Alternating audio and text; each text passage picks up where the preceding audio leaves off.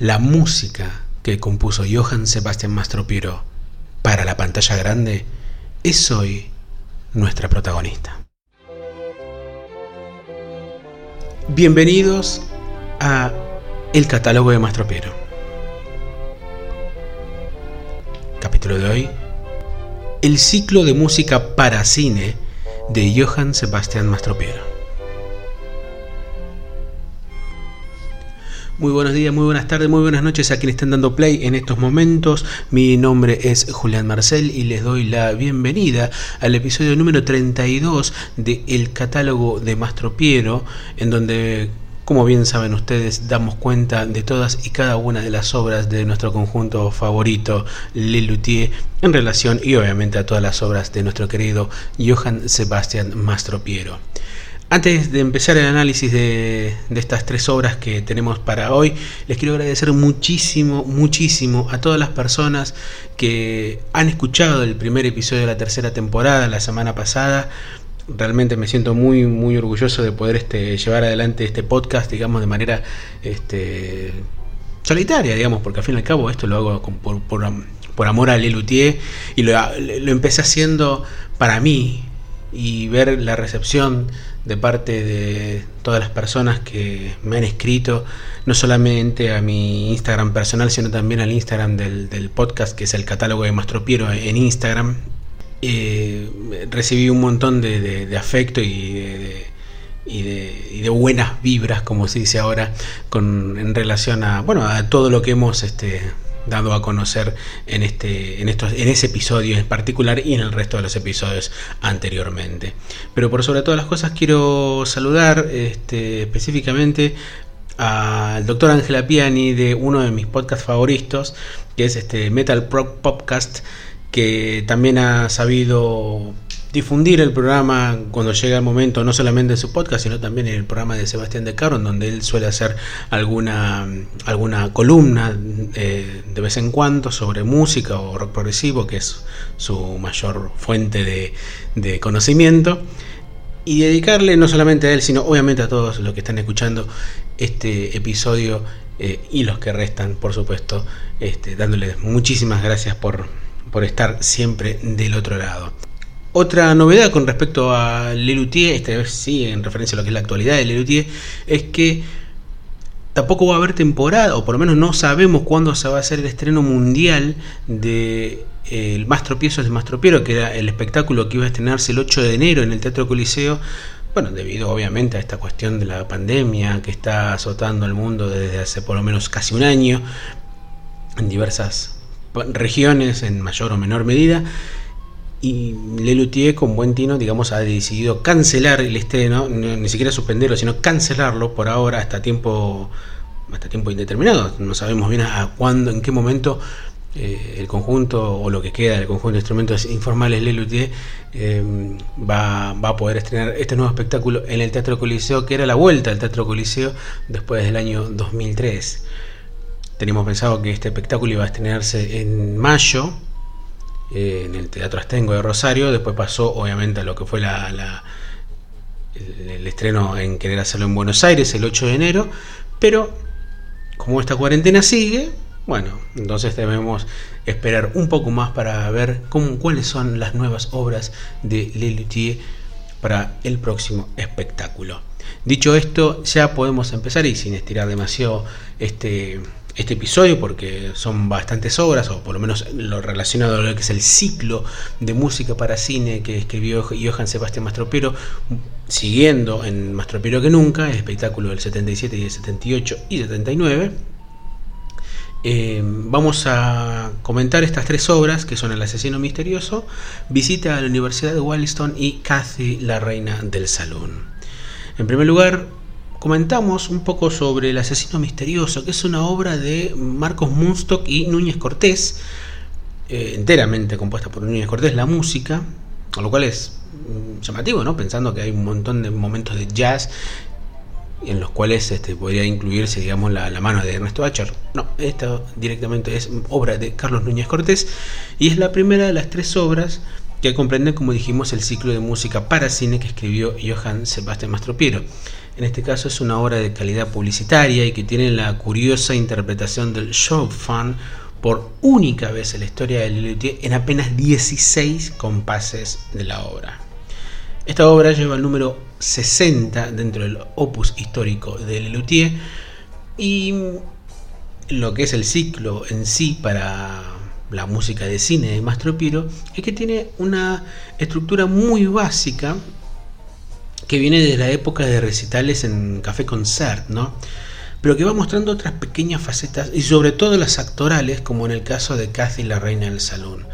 Pensemos que El asesino misterioso y Visita a la Universidad de Wildston son obras en las cuales hay están todos los luthiers sentados y el único que lee es Marcos. O sea que lo único que tenemos que hacer es imaginar lo que el relator está diciendo.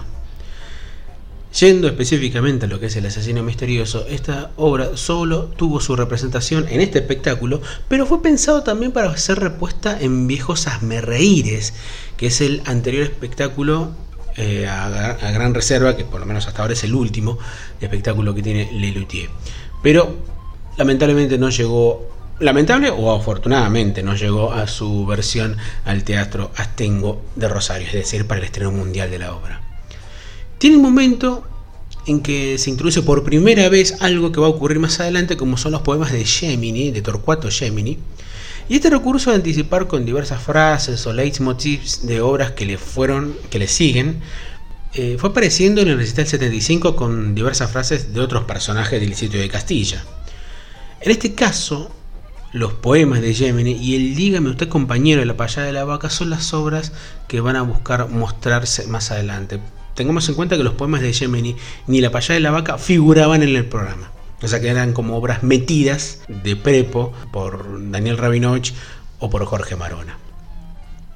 Yendo a la estructura en sí de lo que es la música de esta apócrifa película de Ralph Smith, la obra comprende varios estilos musicales que se irán repitiendo en las dos horas restantes, ¿no? Pequeñas suites en donde la música son generadores de climas y no la protagonista de lo que se verá en donde la narración o la actuación preponderan. En este caso, del asesino misterioso, encontramos los típicos momentos de suspense originados por arpegios o bien notas suspendidas es un clarísimo ejemplo de música de película de terror. Escuchemos un fragmento de una obra editada en 1958 titulada Music to be Murdered By, que es un disco de spoken word editado por Alfred Hitchcock con música de Jeff Alexander y veremos algunas de esas características que se repetirán luego en la obra de Lelutier. How do you do, ladies and gentlemen? My name is Alfred Hitchcock, and this is Music to be Murdered by. It is mood music in a jugular vein, and I hope you like it. Our record requires only the simplest of equipment an ordinary phonograph needle, a four inch speaker, and a 38 caliber revolver. Naturally, the record is long playing, even though you may not be. So why don't you relax, lean back and enjoy yourself until the coroner comes.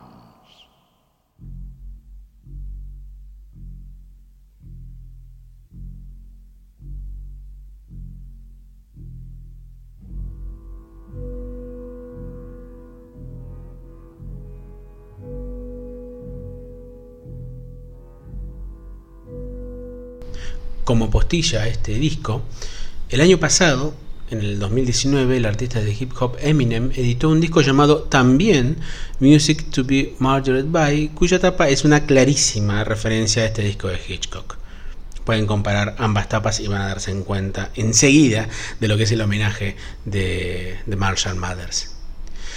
Más allá de estas referencias que hacen a la música de suspenso características a la película en general y en Lelutier en particular, creemos que una de las influencias, aunque muy escondida en el, asesino misterioso, es la música que David Grusin escribió para la película Murder by Dead o Asesinado por la Muerte, una película de humor negro dirigida por Neil Simon del año 1976, es decir, un año antes del estreno de Más Tropero que Nunca.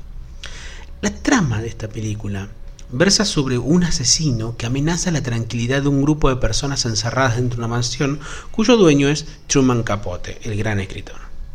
Hay muchos momentos de esta película que remiten al asesino misterioso. Los pasos resonando, los gritos de las mujeres, el galán, la bella protagonista. Quizás este fragmento pequeño pueda servir de ejemplo de lo que estamos comentando.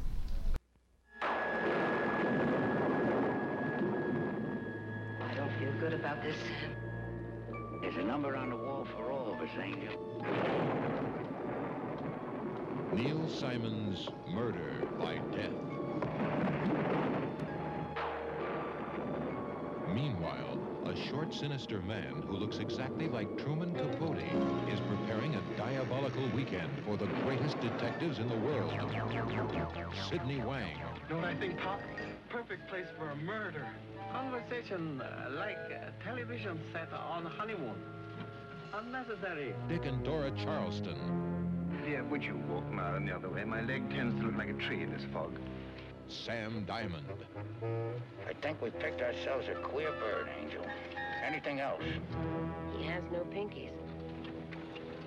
Debo estas dos referencias, la de Hitchcock como también la de Murdered by Dead, a historias de Lelutier, un usuario de, Instagram que contiene muy interesantes anécdotas de nuestro grupo favorito que, me ha desasnado sabiamente en este episodio.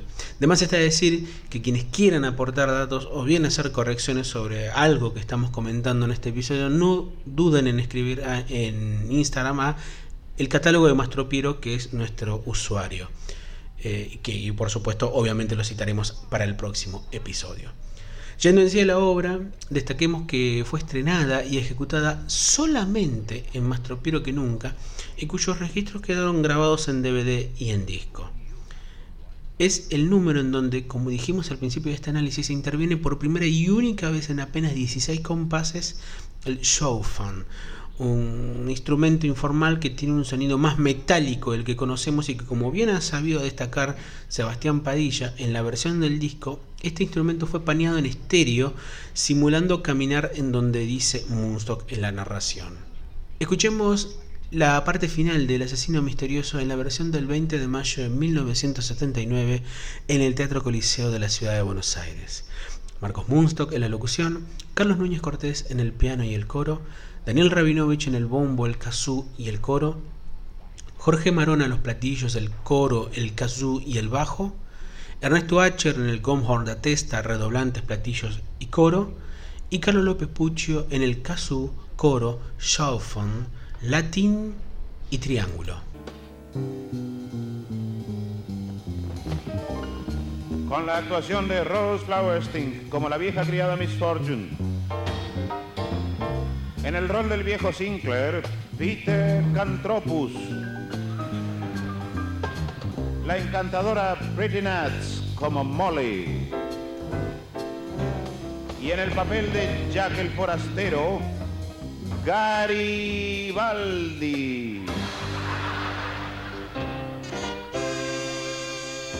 No deje de ver El asesino misterioso. Si usted ya la vio, no cuente el final.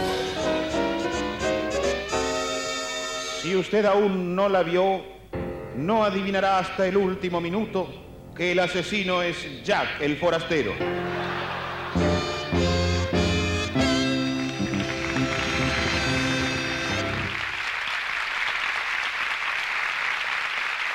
La segunda obra a la que dedicaremos en este episodio del catálogo de Mastro Piero es la segunda obra del ciclo de música para cine de Johann Sebastian Mastropiero y estamos hablando específicamente del opus 61 de Lelutier que es Visita a la Universidad de Wildstone con música de Ernesto Acher y letra obviamente de Marcos Munstock es una parodia, digamos, esta obra a las músicas documentales que muestran la vida interna de las universidades.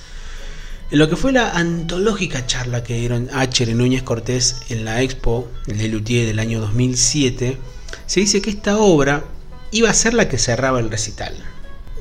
Es peculiar que una obra de este tipo, que no pareciera ser para finalizar, sea la elegida, aunque creo que podemos entender esto si la obra iba a ser puesta como una especie de suite de música para cine de Mastropiero. Pero claro, eso, eso no lo sabemos. Otro aspecto que llama la atención es la dedicación que Acher tuvo para componer la música de esta obra. Tomemos como un ejemplo la música de fondo de un documental que la Universidad de Oxford realizó en el año 1941 para ver cómo la música es un recurso para que el locutor de turno diga su speech. Y cómo este tipo de documentales fueron los parodiados por Lelutier.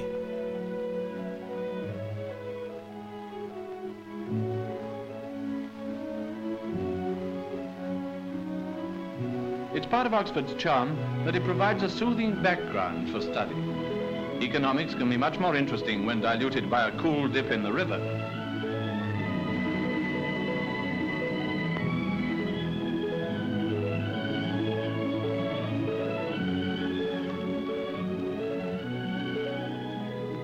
Science in the laboratory and science in handling a punt pole are not necessarily acquired at one and the same time.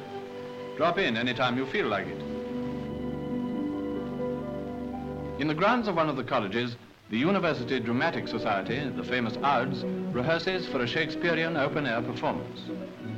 Many great stage careers had their beginnings. Visita a la Universidad de Wildston tiene la curiosa intervención de la primera versión del calephone, un instrumento creado por Carlos Hidaldi que es el que da las primeras notas de esta obra, pero que en la versión de estudio debió ser doblado ya que la versión del 20 de mayo del 79 el instrumento desafina. De hecho, rara vez el instrumento sonaba como debía sonar. El disco doble, pero que nunca tiene varios momentos del disco que debieron ser doblados en estudio y que comparado con la transmisión original puede notarse.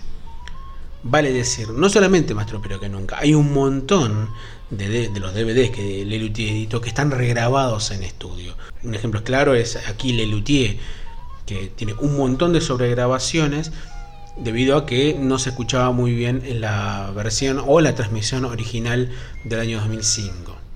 Vale decir que esta práctica de regrabar partes en estudio de discos o DVDs en vivo era muy común en el rock y en todo tipo de música.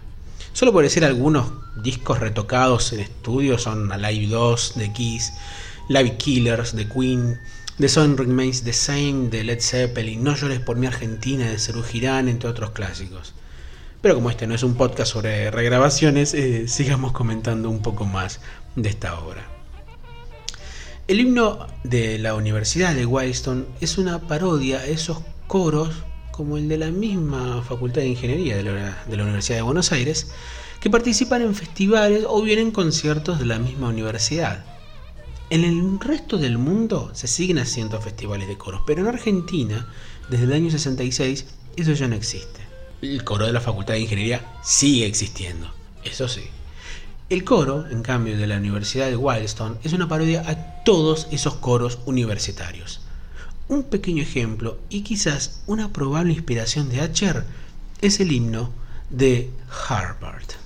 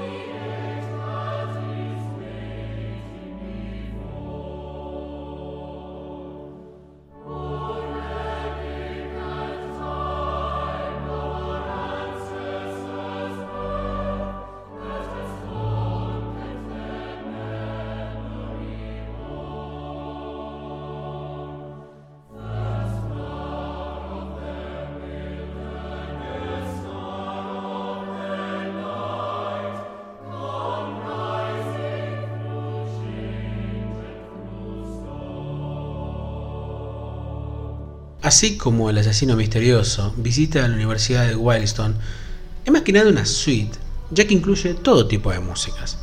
Música clásica, marchas para las porristas, música contemporánea, con lo que es la composición del laboratorio, los coros, y una parte final que como bien ha sabido notar Leandro De Becky del podcast Amigo La Hora de la Nostalgia, tiene unos leves guiños a pompa y circunstancias de Elgar. Para finalizar este análisis de visita a la Universidad de Wildston, escuchemos el himno de dicha universidad más la pompa final, tal como fue interpretada el 20 de mayo de 1979 en el Teatro Coliseo de Buenos Aires.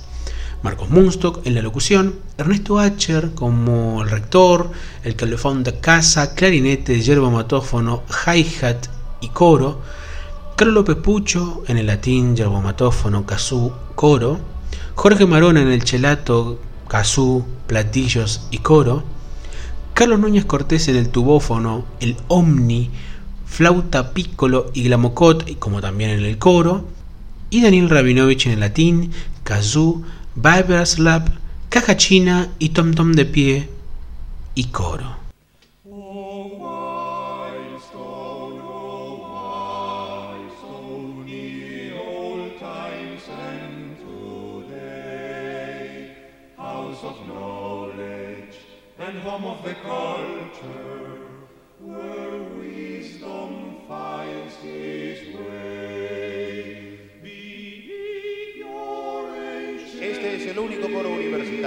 Que se presenta todos los años en el célebre Carnegie Hall y todavía no han sido recibidos.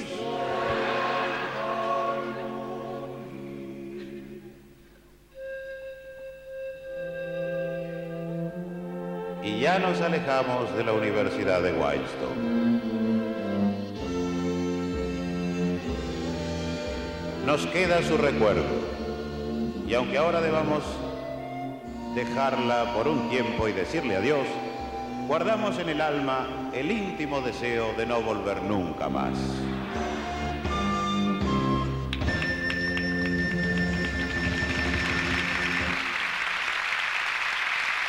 Para finalizar este análisis del ciclo de música para cine de Johann Sebastian Mastropiero, vamos a hablar de la tercera y última obra que conforma dicho ciclo, que es la obra para cine mudo Casi la reina del salón, obra compuesta por Carlos Núñez Cortés en su totalidad.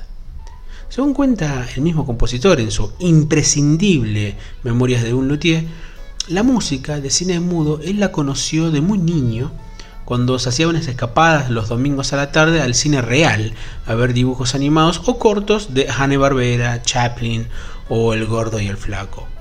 Cine real, me hace acordar al View Royal del que habla la presentación. En esos momentos, estamos hablando de principios de los años 50, las películas que eran originalmente mudas tenían añadidas las músicas en el mismo celuloide. Con el paso de los años, muchas de esas piezas que sonaban en los filmes eran ragtimes, y la mayoría de esos ragtimes eran compuestos por Scott Joplin, uno de los mejores compositores de piezas populares de todos los tiempos. Más conocido por haber hecho una obra tantas veces versionada como lo fue The Entertainer, fue autor de más de 60 obras, entre ellas la que inspiró este ragtime de Lelutier, Maple Leaf Rag. Escuchemos un fragmento de esta obra para encontrar esa referencia.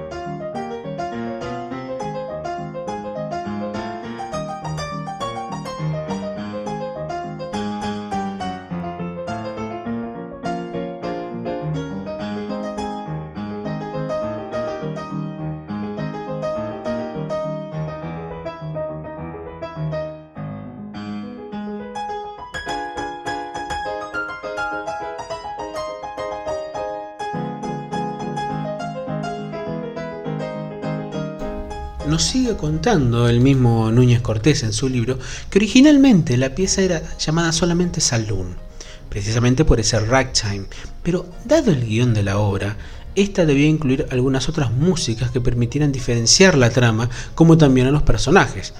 Así que se incluyeron blues, country, un tango europeo, paso doble, chardas húngaras, una cita a Chopin, etc. Aunque el leitmotiv y la referencia que conocemos a esta obra en sí misma es el ragtime influenciado por el gran Scott Joplin. Kathy, la reina del salón, es una obra que se ha presentado en varios espectáculos a lo largo de su historia. Obviamente fue estrenada más tropero que nunca, en los clásicos de Lelutier, ya sea en español como la única función que dieron en inglés, en Hacen muchas gracias de nada durante la gira por México, en el recital sinfónico del 86, en Humor Uso Hogar, en Grandes Hitos y en un show especial de Marina del Norte en San Fernando, estamos hablando en el partido de Tigre, en la provincia de Buenos Aires, el 8 de diciembre de 1993. Curiosamente, no formó parte del programa de Mastro Piro que nunca durante las presentaciones en España durante diciembre de 1982 y febrero de 1983. La partitura de esta obra, para quienes quieran buscarla, también puede encontrarse en Acoro con Lelutier volumen 3. Para despedirnos de este episodio 32 del catálogo de Mastro Piero, vamos a hacer una excepción. Una excepción que se repetirá con el paso de los episodios. Así que no será tan una excepción, sino que va a empezar a ser una especie de regla también del podcast. Pero hoy digamos que es una excepción. Vamos a escuchar el leitmotiv principal de Cathy la Reina del Salón, pero no interpretado por Lelutier, sino por Tom Breyer, que es un pianista y compositor estadounidense especialista en el género ragtime no solo a través de la interpretación, sino también en su composición, llegando a componerse con un centenar de ellos. Ha sacado una decena de discos desde el año 1994 hasta el año 2012, pero lamentablemente desde el año 2016, específicamente desde agosto del año 2016, se encuentra con daños neurológicos muy graves, dado un accidente del cual él fue protagonista cuando su automóvil golpeó contra un camión. Ignoramos cómo llegó la obra o la partitura de Lelutier a sus manos, pero lo que veremos a continuación es una versión side read, es decir, tocando por primera vez la obra leyendo la partitura sin ensayo previo. Vale la pena destacar esta curiosa versión para despedirnos de este ciclo de música para cine compuesta por Johann Sebastian Mastropiero. La semana que viene seguiremos con más tropiero que nunca con otras tres obras. Aquí se despide este episodio 32 del catálogo de Mastro Piero. Em, recordamos la, la, red social como para que ustedes puedan comunicarse y destacar algo, comentarnos, darnos amor, darnos porras, eh, abrazos. Eh, cualquier tipo de afecto y de no afecto también, sobre todo para hacernos corregir algunos datos, es el catálogo de Mastro Piero en Instagram. Ahí pueden comunicarse. Como también pueden comunicarse a través de la caja de comentarios que aparece en iBooks. En iBooks también ustedes pueden comentar todo aquello que refieran o todo aquello que creen destacar de este episodio. Mi nombre es Julián Marcel. Y queriendo entrar por la puerta grande, me despido. Hasta la semana que viene.